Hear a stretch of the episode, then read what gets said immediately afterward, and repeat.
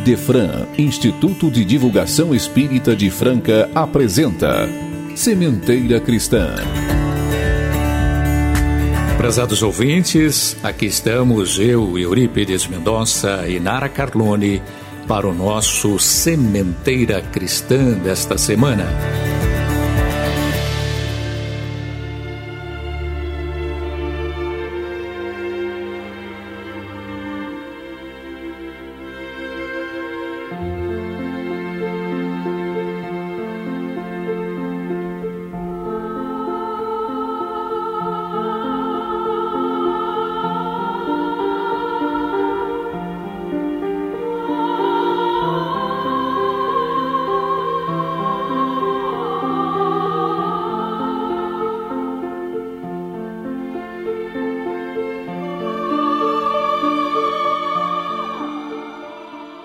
Senhor Jesus, sabemos que todas as nossas ações são submetidas à Sua lei, mas pedimos que nos fortaleça a vontade para cumprir com sabedoria essa mesma lei, que sabemos ser de perfeição, justiça e misericórdia. Que nossa vontade seja forte o bastante para aceitarmos seus desígnios sem nos queixar ou lamentar, pois sabemos que somos nós mesmos os artífices de nossa felicidade ou infelicidade futura. Primeiramente, queremos agradecer pela oportunidade do trabalho e do aprendizado. Que as vibrações deste momento possam inundar os lares de todos os nossos ouvintes e que o coração de cada um seja pleno de energias positivas que sabemos sempre benéficas quando sintonizadas com Jesus. Traga Jesus a todos nós a cura, o alívio para nossas dores e ampare-nos sempre. É em seu nome que iniciamos o Sementeira Cristã.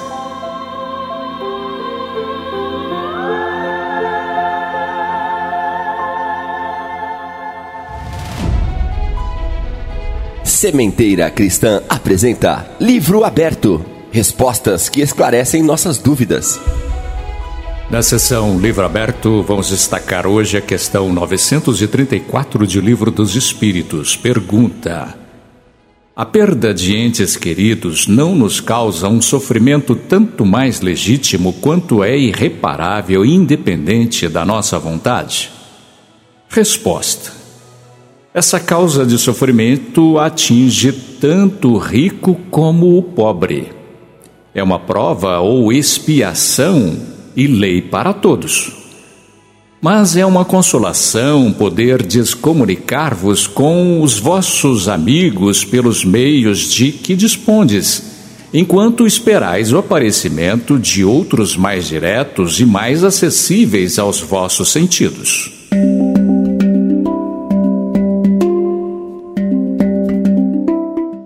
Prezados ouvintes, hoje teremos entrevista com o nosso querido companheiro Marcos Antônio Faleiros. O Marcos Antônio Faleiros nasceu em Capitinga, Minas Gerais, no dia 22 de 4 de 1944, radicado em Franca desde os sete anos de idade. Fez o curso primário no Grupo Escolar Coronel Francisco Martins e o ginasial e colegial no IETC. Formou-se bacharel em Direito no ano de 1967. Foi funcionário do Banespa, tendo aposentado em 1997. É casado há 50 anos com Bernadette Aber Faleiros, tendo o casal três filhos, Thaisa, Tiago e Talita. Ingressou na doutrina espírita em 1968, quando teve contato com Chico Xavier pela primeira vez em Uberaba. Foi fundador do Clube do Livro Espírita de Franca, juntamente com Felipe Salomão e Jorge Santiago, nosso saudoso, em 1973. Foi da diretoria do Culto Assistencial Espírita Alberto Ferrante por muitos anos. e presidente do Templo Espírita Vicente de Paulo por 10 anos consecutivos. É um dos fundadores do IDEFRAN em 1981, onde permanece como membro do Conselho Fiscal. Também é membro do Conselho Fiscal da Fundação Educandário Pestalozzi, onde coordena o passe diário às nove horas e coordenador de três reuniões doutrinárias semanais do Templo Espírita Vicente de Paulo. Eu, particularmente, sei que ele é um bom declamador de poesias.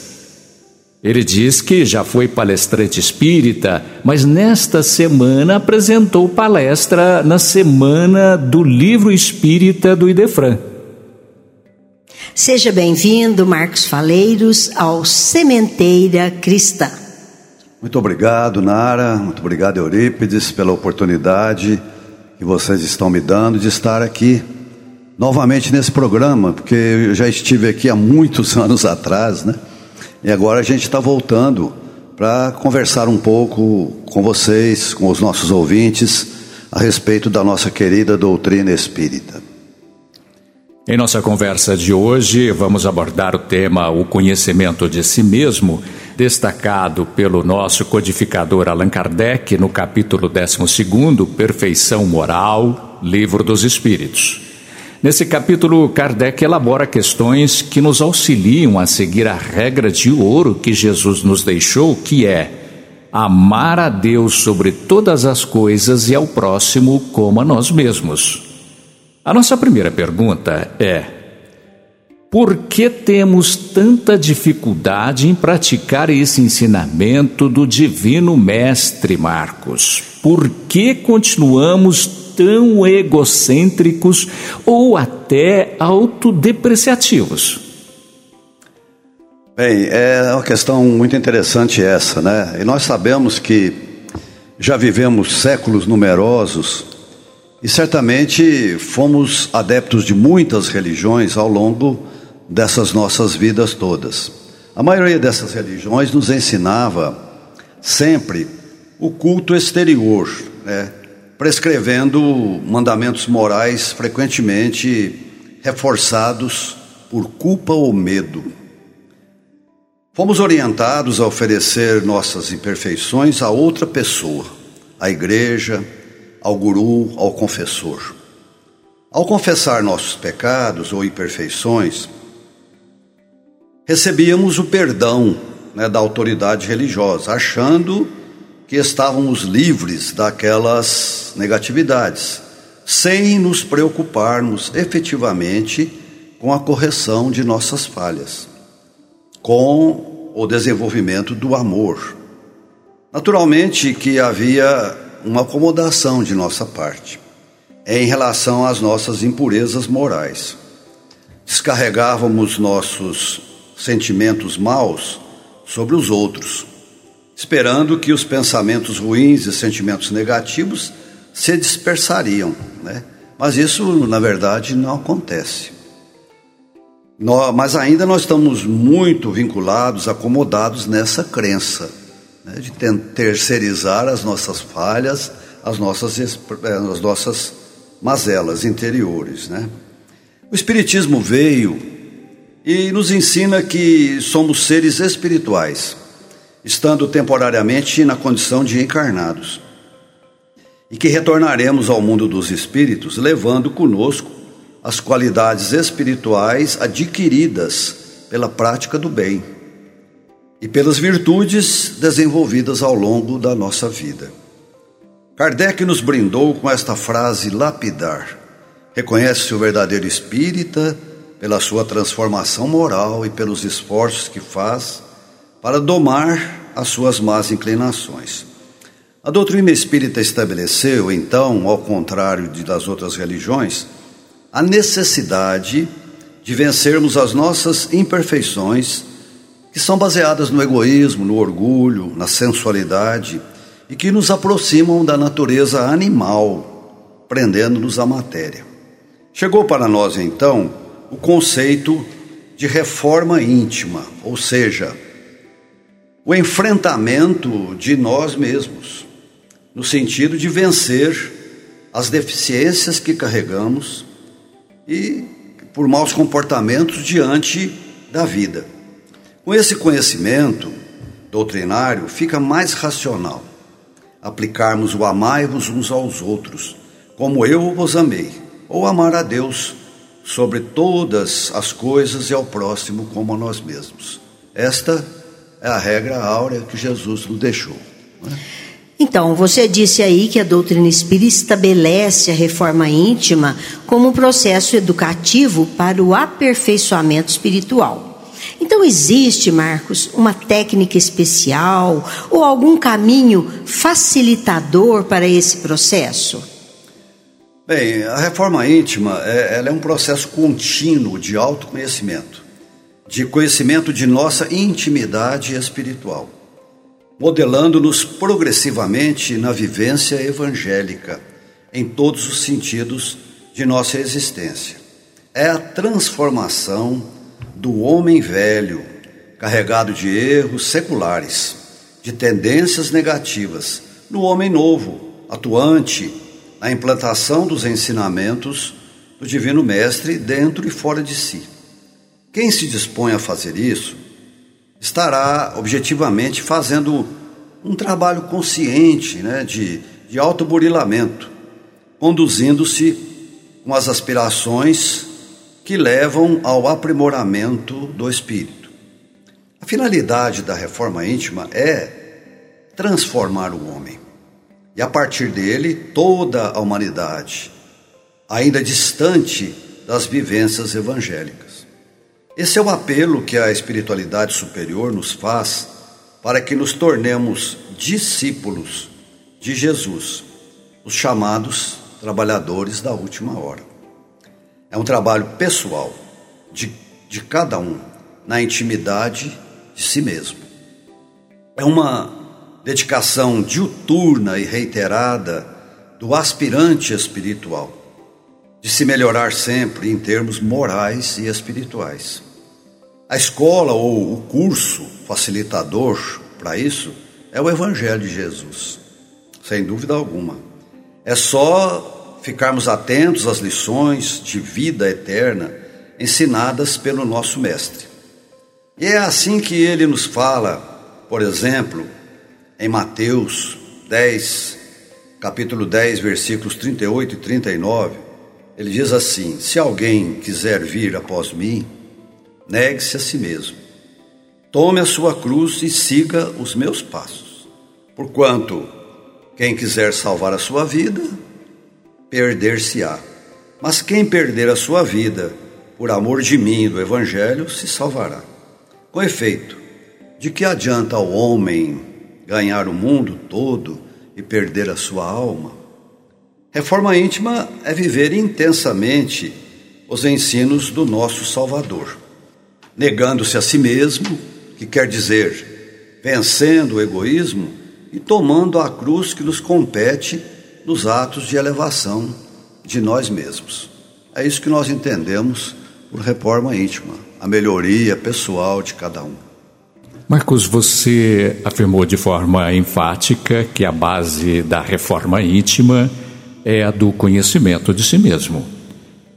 Pode nos tecer mais considerações acerca desse assunto?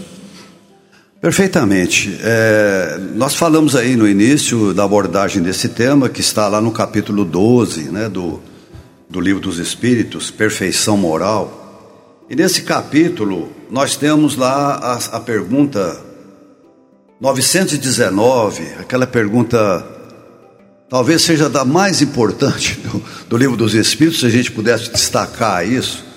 Mas Kardec pergunta, né? Qual o meio mais eficaz para se melhorar nesta vida e resistir ao arrebatamento do mal? Resposta dos Espíritos: Um sábio da antiguidade vos disse: Conhece-te a ti mesmo. Uhum. Então, de, de modo geral, todos nós vivemos em função dos impulsos inconscientes que se agitam em nosso mundo interior. Manifestamos sem controle e sem conhecimento próprio, ou seja, de uma forma automática, nossos desejos mais recônditos, ignorando suas raízes e suas origens. Isso quer dizer que nós nos manifestamos por automatismos, por carregarmos uma grande sombra conosco, estarmos acostumados a essa sombra de muitas e muitas existências, e naturalmente o nosso comportamento atual continua sendo baseado nessas sombras que nós carregamos conosco, né? de um homem velho, de um homem carcomido de erros, cheio de vicissitudes e de imperfeições, né? Então, refletimos inconscientemente uma infinidade de emoções, pensamentos, atrações, repulsas, antipatias, aspirações e repressões. Somos um complexo indefinido de sentimentos e ideias que, na maioria das vezes, brotam dentro de nós sem sabermos como e porquê. É o reflexo automático. Né? É a manifestação da nossa sombra interior, do homem velho que está presente nas inúmeras personalidades que nós já vivenciamos ao longo dos séculos. Somos então todos vítimas dos nossos desejos mal conduzidos. E queremos que esses desejos sejam concretizados, não importando se estamos ferindo ou magoando quem quer que seja. Sendo assim, provocamos reações nos que nos cercam, violências, agressões, discussões, desajustes, conflitos, infelicidades. E somos incapazes de, de perceber esse comportamento negativo, pois justificamos sempre as nossas faltas. É por isso que, na resposta à questão 919A, seguida aquela que nós falamos, Santo Agostinho, que é o Espírito que responde, ele responde que no conhecimento de si mesmo está a chave dos problemas individuais, no conhecimento de si mesmo. Né?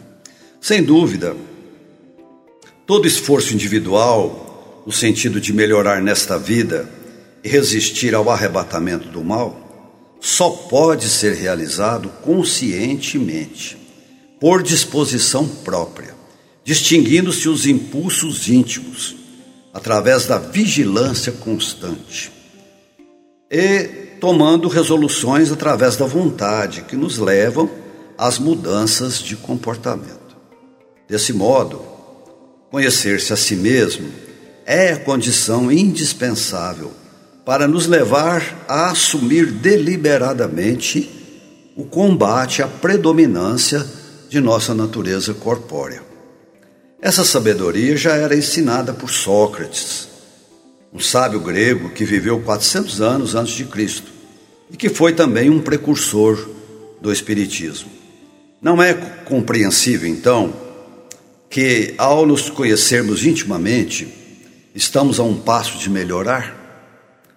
Não se torna mais fácil, sabendo os perigos a que estamos sujeitos, afastarmos-nos deles e evitá-los? Ai, Marcos, sem dúvida que quando a gente faz uma observação constante, mais acurada sobre nós mesmos, fazendo um exame sincero das nossas falhas e imperfeições, nós conseguiremos uma melhor educação para essas nossas negatividades, é verdade. Mas por isso eu pergunto: existem modos, maneiras de se conhecer a si mesmo? Então, Nara, esse, essa pergunta é muito interessante. Como esse assunto é de grande relevância espiritual, os espíritos amigos estão sempre nos alertando para esse compromisso que devemos ter para conosco mesmo. Né? Múltiplas são as formas pelas quais vamos conhecendo a nós mesmos, nossas reações, nosso temperamento, as nossas ações no meio em que vivemos, a maneira como respondemos emocionalmente, como reagimos aos impulsos externos no relacionamento social. A nossa existência é todo um processo contínuo de reformulação de, de nossos próprios sentimentos e de nossa compreensão dos porquês da vida, né, como eles surgem e nos levam a agir quando não procuramos nos conhecer de vontade própria.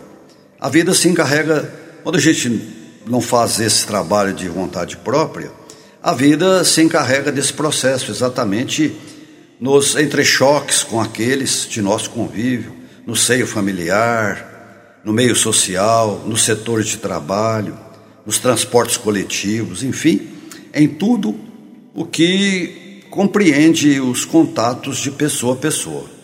Então, baseados nesse raciocínio, basicamente há três maneiras de conhecer-se, de nós fazermos o trabalho de autoconhecimento: pelo convívio com o próximo, através da dor e pelo processo de autoanálise ou autoexame. É os três processos que nós entendemos que dá para fazer o trabalho de autoconhecimento. Marcos, é muito interessante sabermos como podemos nos conhecer na, na convivência com o próximo. É, fica muito mais fácil a gente identificar os defeitos no semelhante. Muitas vezes, a bem da verdade, nós identificamos os nossos próprios defeitos. Mas vejamos, de acordo com a sua abordagem na explicação, como isso ocorre efetivamente. Bem, o, campo das relações humanas é um, é um campo muito vasto. Talvez seja a área mais significativa para a evolução moral do ser humano. No relacionamento familiar, nas relações de trabalho e no convívio social, através das experiências do dia a dia, vivemos situações que se gravam em nosso campo emocional, que repercutem por toda a nossa vida. Quantos quadros ficam gravados na alma, na alma sensível de uma criança, que podem levá-la a inconformações, angústias profundas, desejos recalcados, traumas, etc. Hoje a própria ciência psicológica tem demonstrado isso, né? Pessoas que têm algum problema de saúde mental, emocional, é, quando adultas, se vasculharem a alma da criança, vão descobrir que aquilo lá começou num trauma da infância, num problema que a criança teve num relacionamento negativo com pai ou mãe, com irmãos, né? E ali a, a própria psicologia detém essa, essa origem da doença e passa a tratá-la né, convenientemente, né? É, também, nos diversos períodos da nossa vida, infância, adolescência, fase escolar, Passamos por experiências carinhosas também. Não é só experiências mal vividas, mas também experiências carinhosas, vivenciadas pelas demonstrações de afeto de uma mãe, de um pai ou de um irmão, né? Ou também de um professor ou professora, de um, colega de classe. Eu vou contar para vocês um episódio que eu carrego comigo a vida toda. Faça favor. E já contei várias vezes essa história porque uma professora foi muito carinhosa comigo e eu me lembro dela toda a vida e procuro mentalizá-la sempre com bons pensamentos, com uma vibração de, de puro amor mesmo. Eu fazia o segundo ano primário lá no grupo escolar Coronel Francisco Martins. Né? E como eu vim de Minas Gerais, lá em Minas, na minha cidadezinha lá, Capitinga, povo falava muito errado, né? não tinha o português claro, aquele português escorreito, né? Então eles falavam tudo errado. Por exemplo, eu tinha uma tia que chamava Esmeralda, mas ela era conhecida por Esmerarda. né? Geralda não era Geralda, era Gerarda. É, era, e era assim, e a gente escrevia errado também, porque você pronunciava errado.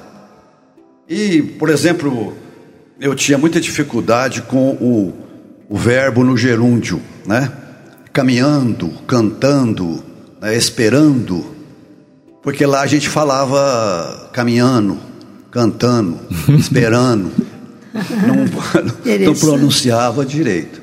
Então lá nas minhas redações eu escrevia completamente errado. E essa professora vinha, ela chamava Dona Jupira. Ela chegava para mim e falava: Não, Marcos, não é assim. É, o verbo é assim, é no, mas eu falo desse jeito. Não, mas você está falando errado. O verbo, ele escreve desse jeito. Né?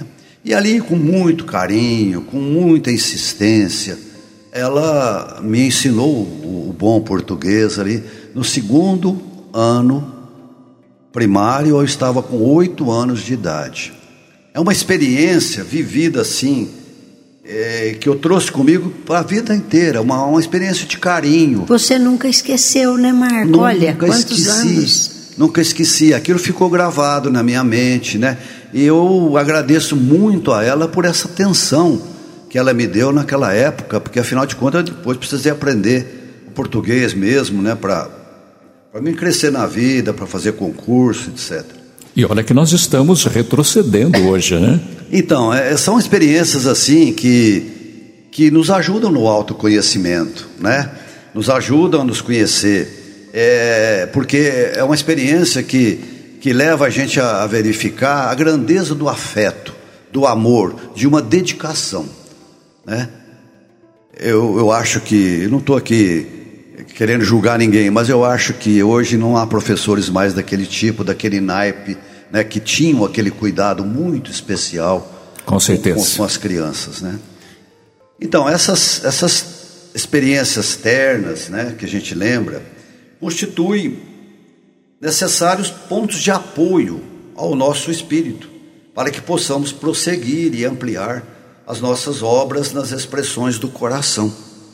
Vamos notando o comportamento dos outros, os aspectos negativos e positivos, e em nos comparando com eles, vamos procurando nos lapidar num aperfeiçoamento progressivo.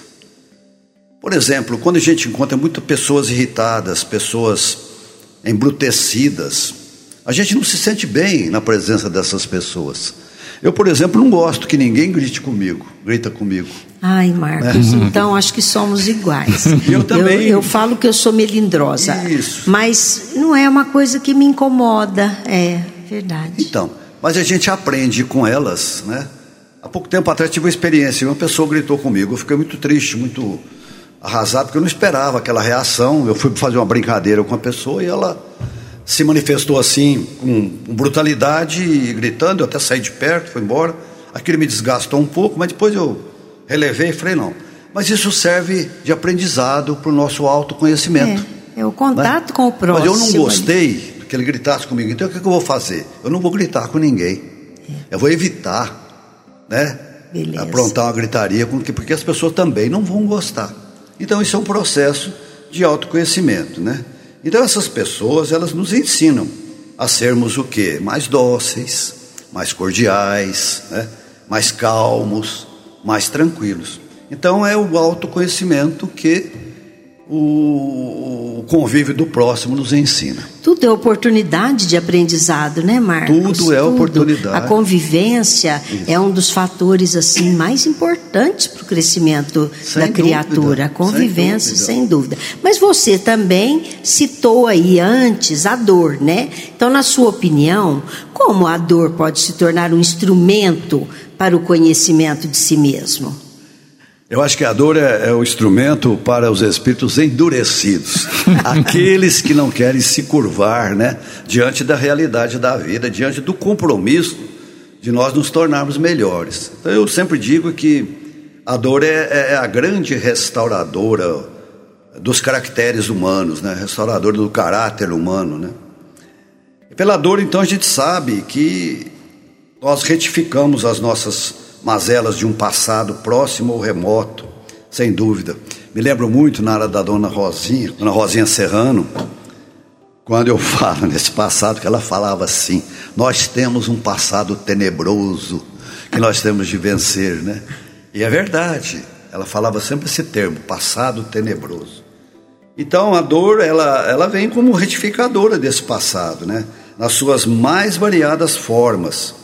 Provocam na nossa alma o despertar da consciência e a ampliação do grau de nossa sensibilidade, para percebermos os aspectos edificantes que o coração, nas suas manifestações mais nobres, pode realizar.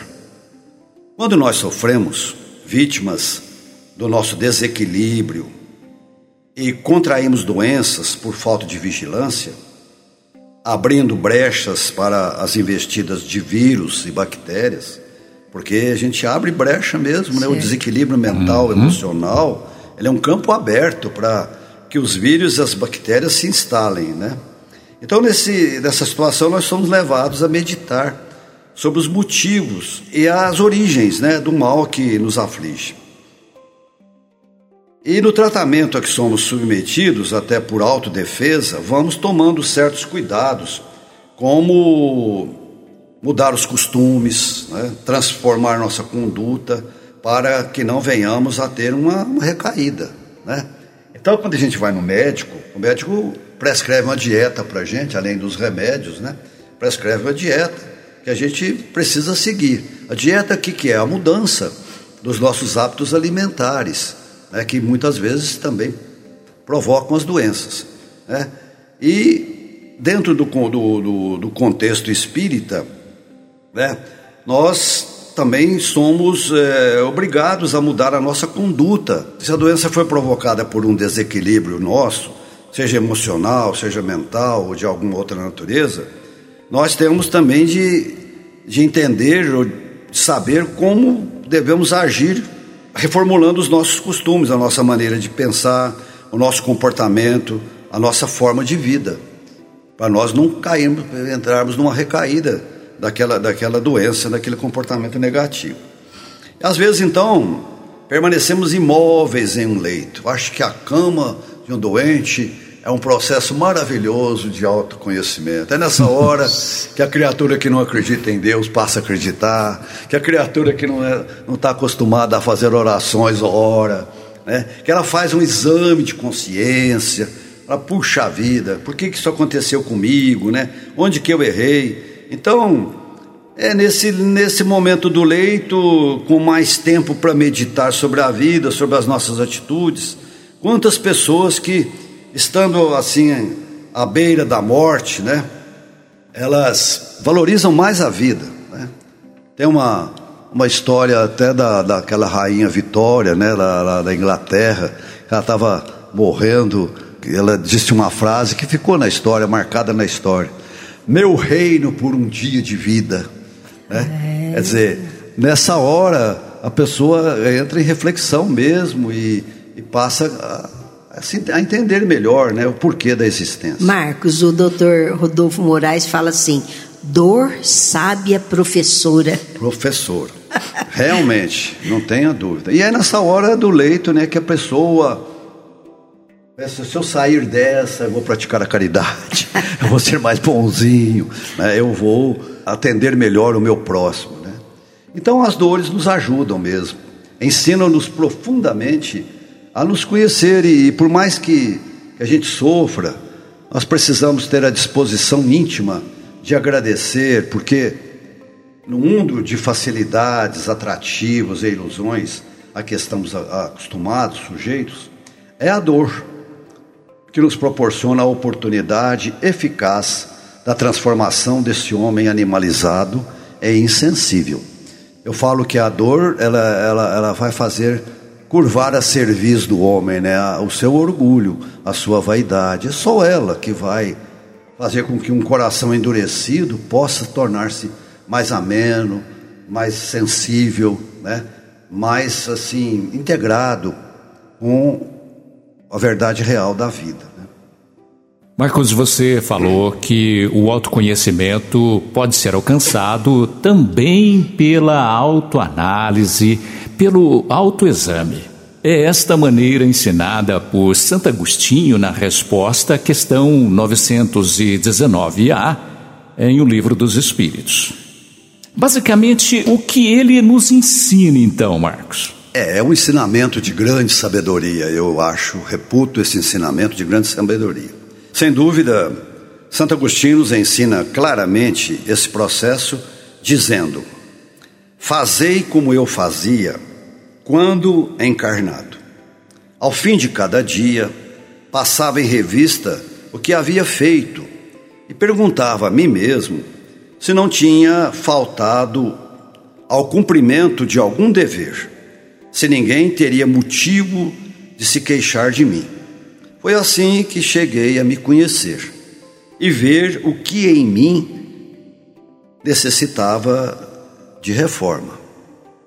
Através desse processo de autoanálise, vamos nos conhecendo melhor, por força de nossa própria vontade, e não apenas nos deixando seguir ao sabor do tempo, reagindo e respondendo nas ocorrências do cotidiano, quando atingirmos formos na nossa sensibilidade ou ainda pela ação lapidadora da dor, que por algumas vezes sacode a nossa consciência.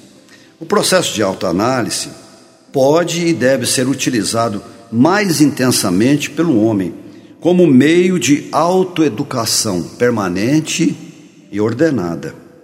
Precisamos sair da condição de indivíduos conduzidos pelos, pelos envolvimentos do meio, reagindo e mudando para passarmos à categoria de condutores de nós mesmos, com amplo conhecimento das nossas possibilidades em desenvolvimento. É um trabalho de superação de nossa animalidade, alcançando esferas vibratórias mais elevadas, que passam a modificar a constituição sutil dos envoltórios espiritual e mental. Quando o caminho se abre a partir do seu interior, você passa a experimentar, talvez pela primeira vez na vida, seu próprio potencial de ser, sua própria divindade. E você passa então a ter mais segurança, mais consciência de si mesmo e dos outros. E, portanto, seu poder infinitamente maior de se relacionar com os outros, compreendê-los e amá-los mais. Que beleza, né, Marco? Muito bom. Beleza.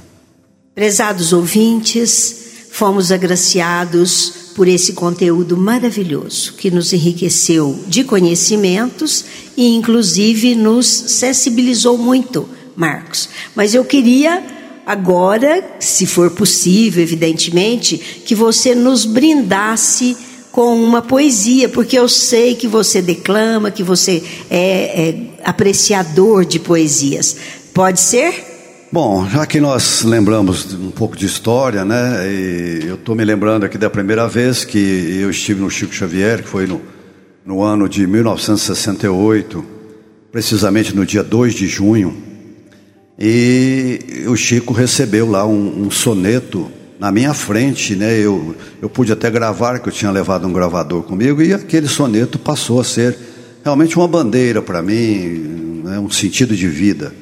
E chama-se Tempo e Nós. Ele diz assim: O tempo lembra a terra, a existência é a lavoura. Cada espírito em si é um lavrador volante ah, não percas na vida a grandeza do instante de preparar servindo a messe por vindoura. Sempre surja nos céus a coma fluida e loura do sol, varando azul em giro deslumbrante. Renova-te, trabalha e segue o dia avante na jornada do bem, onde o bem se entesoura. Enquanto a força vela, enquanto a luz te aclara, não te detenhas, ama, ensina, ajuda, ampara, faz de jardim no lodo e paz no campo adverso. A sementeira é livre ante as terras alheias, mas depois colherás tudo quanto semeias. Esta é a lei soberana e augusta do universo. Marcos Antônio Faleiros, os nossos agradecimentos especiais a você que tão gentilmente acolheu o nosso convite e aqui se fez presente de forma tão mágica, maravilhosa. Muito obrigado.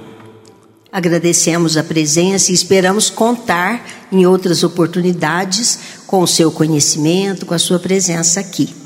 Eu que agradeço a vocês pela oportunidade, é mais uma oportunidade que a gente tem de, de meditar sobre a doutrina espírita, né, de buscar esse conhecimento, Procurei ler até o capítulo 12 de novo, a perfeição moral, para a gente conversar mais com, com mais embasamento né, nessa nossa conversa. Né? Agradeço muito, estou à disposição. Quando necessitarem, podem me convidar. Nós que agradecemos. Em nosso momento musical de hoje, vamos ouvir composição de Vinícius Oliveira e Eliane Rosseto, na voz de Vanessa Bertolini, Despertar, contido no CD Cancioneiro Espírita, volume 5.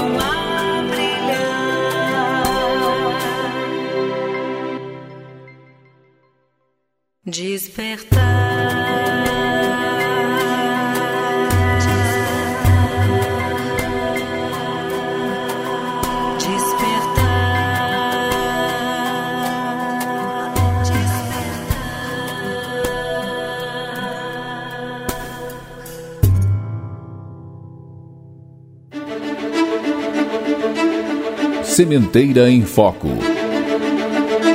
No Sementeira em Foco, destacamos o Clube do Livro Espírita do Idefran. Torne-se sócio. Você poderá usufruir de descontos na livraria do Idefran e também utilizar da biblioteca, que oferece cerca de 6 mil títulos sobre doutrina espírita. E vejam que são várias opções mensais: história, romance, mensagens, livros infantis, livros de estudo. Tudo para você adquirir por um preço muitíssimo barato. Ligue 16 3721 8282 ou consulte o site www.idefran.com.br. Torne-se associado. Clube do Livro Espírita Idefran. CHB Idefran Telemensagens. Utilize deste recurso e ouça mensagens de reconforto, paz e fé. Disque 16 3713 0299. CHB Idefran Telemensagens. 24 horas no ar. Estamos divulgando sobre entidades espíritas de nossa cidade e hoje vamos destacar o Núcleo de Estudos e Convivência Espírita Ismael Alonso e Alonso. Quem vai contar a história desta entidade é nossa companheira Arlete Ubiali. Somos do Núcleo de Estudo e Convivência Espírita Dr. Ismael Alonso e Alonso, que fica na Avenida Otto Paiva, 1351, Jardim Pontinari. Como começou?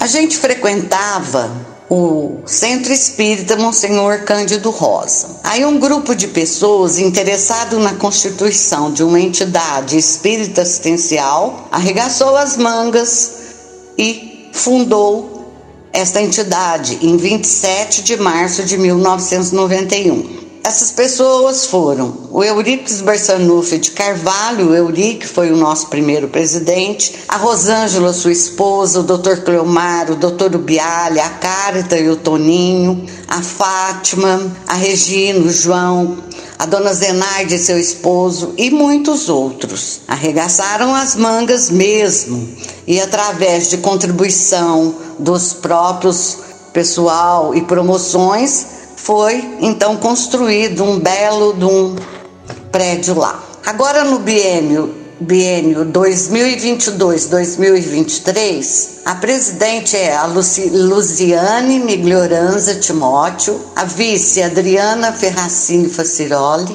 tesoureira Aparecida Virgínia Ferreira Gomes, segunda tesoureira Regina Eudóxia de Castro Mendonça, primeira secretária é Elaine Tofflet, segunda secretária Juliana Oliveira Rodrigues. As nossas atividades semanais lá na Avenida Otto Paiva, 1351, do Jardim Portinari, são. Na segunda-feira nós temos o Coen 1, 2 e 3, das 20 às 21h30. Nós temos palestra de curso de gestante das 19h30 às 21 horas. Na terça-feira, nós temos costura de enxovais de bebê das 13h30 às 16 horas. Na quarta, sopa assistencial das 11h30 às 12h30. Também a reunião mediúnica, das 20 às 21h30 horas. Na quinta, nós temos estudo do Evangelho e Passe, que é aberto ao público. Começa às 20 horas e termina às 21 horas.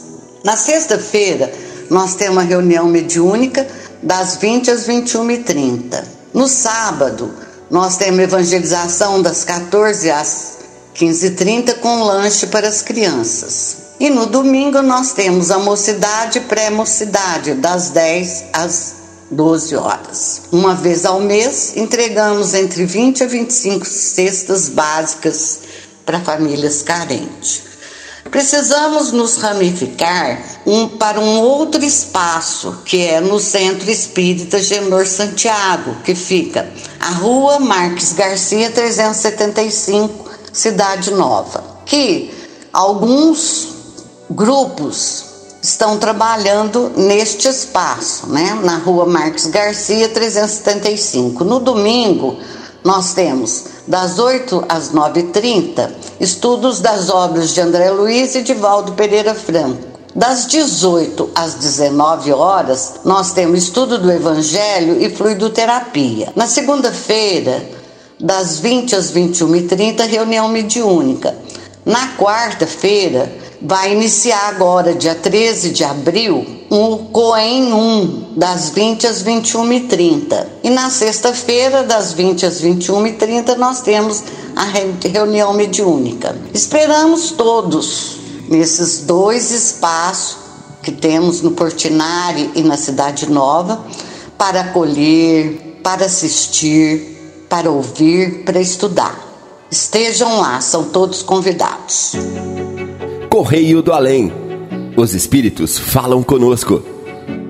Em Correio do Além, vamos ouvir do livro Depoimentos Vivos, psicografia de Divaldo Pereira Franco, interpretado por Thales de Andrade, Carta à Mãezinha. Carta Mamãezinha. Mamãezinha, Ouvi-te todos os soluços e vi todas as tuas lágrimas, registrando-os no meu coração. Com afeto da minha alma dedicada, procurei enxugar-te o pranto, aquecendo-te na frieza da distância, com o calor da minha presença. Segui-te os passos, mil vezes e ajoelhei contigo junto à sepultura, onde eu já não estou. Dirigi-te beijos de carinhos e tentei a comunhão espiritual Porém, mãezinha, chorava sem consolo e maldizias contra Deus sem resignação. Falei-te aos ouvidos mil vezes, mas me ignoravas através da cegueira do entendimento. Depositei todo o meu amor, banhando-te a cabeça, querida. Mas seu desespero não abriu brecha para meditar em torno do nosso amor. Chamaste-me tanto que procurei agasalho no teu ventre para retornar. No entanto, mamãe, tu que me chamavas tanto, Quando sentiste a minha presença, te revoltaste. Inutilmente supliquei piedade, roguei auxílio, estavas louca. Arriscaste a própria vida para expulsar-me da tua vida. Dizias amar-me muito, apesar disso, recusavas-te receber-me em sua vida. E me atirastes nas mãos assassinas de um charlatão impiedoso, enquanto eu suplicava compaixão e oportunidade. Deseja eu viver contigo, mãezinha, para na velhice colocar flores de esperança sob teus pés cansados das pedras da vida. Porém, não me recebeste, não me quisestes mais. Como tenho pena de ti. Ainda choras porque fui, mas não guardas remorso de quando me expulsaste com violência. Reclamas contra Deus, mas não te lembras que me assassinaste com impiedade. Ó oh, mamãe, Deixa eu voltar. Desejo abraçar-te e beijar-te o colo amigo. Ajuda-me a retornar aos teus braços para dormir no teu seio outra vez. Robertinho. Sementeira Responde. Esta sessão é dedicada a questionamentos de ouvintes. Participe! Rádio Idefran, arroba idefran.com.br no Sementeira Responde, vamos atender a nossa ouvinte Ana Maria da Silveira, que perguntou à equipe do Idefran: Qual é a visão espírita em relação à Síndrome de Down? Qual é a explicação? Quem vai responder é nossa companheira Sônia Lúcia Rodrigues. A Síndrome de Down é uma doença congênita determinada pela formação de uma célula ovo com uma trissomia do cromossomo 21, isto é, no lugar de um par normal, forma-se um trio. Isso, biologicamente, é decorrente de uma falha na disjunção dos cromossomos na formação das células germinativas espermatozoide e óvulo, durante a meiose, ou seja, nas gônadas correspondentes, testículos e ovário. Esse tipo de erro genético, formador de células com cromossomos e genes anômalos, não são incomuns e ocorrem espontaneamente em todas as pessoas. A diferença é na hora da fecundação a formação da célula ovo pela união do espermatozoide e do óvulo, ocorrer justamente a união de uma célula com o defeito. Do ponto de vista espírita, nada na natureza é ao acaso. O momento da fecundação e da gestação é um dos exemplos mais notórios da interferência do espírito sobre a matéria. O espírito do reencarnante, o futuro bebê, através de seu perispírito, seleciona na mãe qual dos milhares de futuros óvulos nos ovários vai se maturar e ser ovulado naquele mês. Por outro lado, também por atração magnética de seu perispírito, o espermatozoide mais compatível, dentre milhões que chegam, será selecionado para fecundação. Dessa forma, todos os registros magnéticos sobre o mapa de provas, expiações, emissões gravados no perispírito do reencarnante serão compatíveis com o futuro corpo, já que o código genético, determinador das características físicas e funcionais do futuro corpo, foi selecionado segundo a influência do perispírito. É assim que, no caso, é atraída uma célula com o cromossomo 21 a mais, proporcionando uma trissomia na fecundação. Considerando dessa maneira que há uma causa anterior para a criança nascer com síndrome de Down, será agora quase impossível saber qual é exatamente essa causa. Isto é, se é uma prova, uma expiação, uma missão para ele somente ou para os pais também. De qualquer forma, são aos pais que Deus ofereceu a responsabilidade de educar com muita paciência, carinho e dedicação aquele espírito imortal que se apresenta segundo as suas necessidades evolutivas.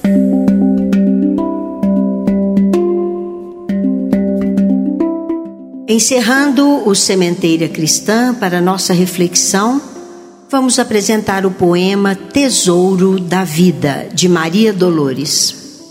Ao homem que pedia ao céu socorro, que o livrasse do tédio e da tristeza, o Senhor permitiu que ele escutasse certas informações da natureza. Disse-lhe um tronco enorme, rente à estrada: Queres seguro amparo a meu amigo? Pensa no tempo, aproveitando o tempo, ergui-me aos poucos por ditoso abrigo. Não longe, uma roseira esclareceu. Não te des a caminhos tentadores, trabalhando sem pausa dia a dia.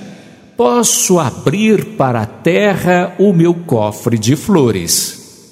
Consultada, uma fonte respondeu: O tempo vem de Deus, de segundo a segundo.